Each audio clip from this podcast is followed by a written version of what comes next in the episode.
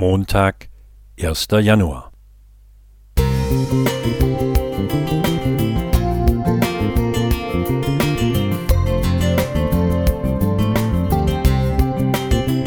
Ein kleiner Lichtblick für den Tag.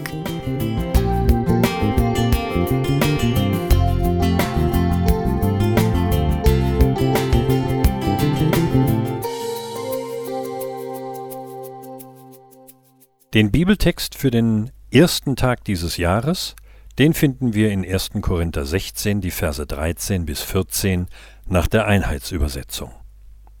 Seid wachsam, steht fest im Glauben, seid mutig, seid stark. Alles, was ihr tut, geschehe in Liebe. Der zweite Vers unseres Andachtstextes ist die Jahreslosung für das Jahr 2024. Und er ist, zumindest auf den ersten Blick, eine Herausforderung. Zum einen geht es um alles, was wir tun. Schon allein bei solch absoluten Forderungen alles bekomme ich Bauchweh. Dann denke ich, wenn ich auch nur einmal nicht danach handle, tja, was dann?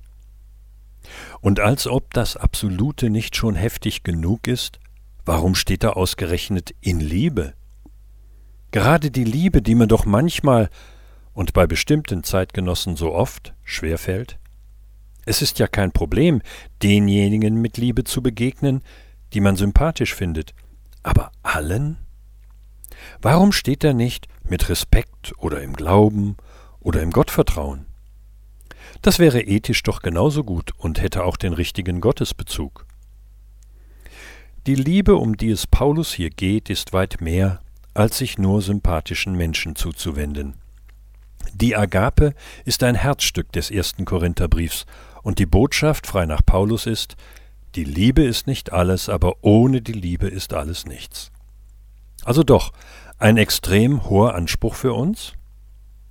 Ja, dieser Anspruch ist so hoch, dass wir ihn aus uns selbst heraus niemals erfüllen könnten. Der entscheidende Punkt ist unsere Verbundenheit mit Gott.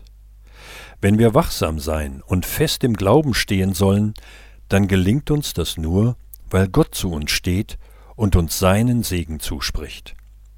Wenn wir mutig und stark sein sollen, ist uns das nur möglich, weil er uns unsere Lasten abnimmt und uns Halt und Kraft gibt. Und wenn wir lieben sollen, dann können wir das nur, weil Gott uns zuerst geliebt hat. Mit diesem Bewusstsein und mit dem Vertrauen, dass Gott dies alles für uns tut, werden wir anders leben. Dann wird die Liebe ein Teil unseres Inneren und Äußeren. Sie befähigt uns, uns selbst annehmen zu können und dann auch positiv auf unsere Mitmenschen zu wirken. Und wir sind eingeladen, auch manchmal Gottes Perspektive einzunehmen, einen Menschen so zu sehen, wie Gott ihn sieht. Nicht so, wie sie oder er ist, sondern sein wird. Diese Perspektive kann uns auch über unsere eigene Unvollkommenheit hinweg helfen und trösten. Dies wünsche ich uns für das neue Jahr. André Zander Musik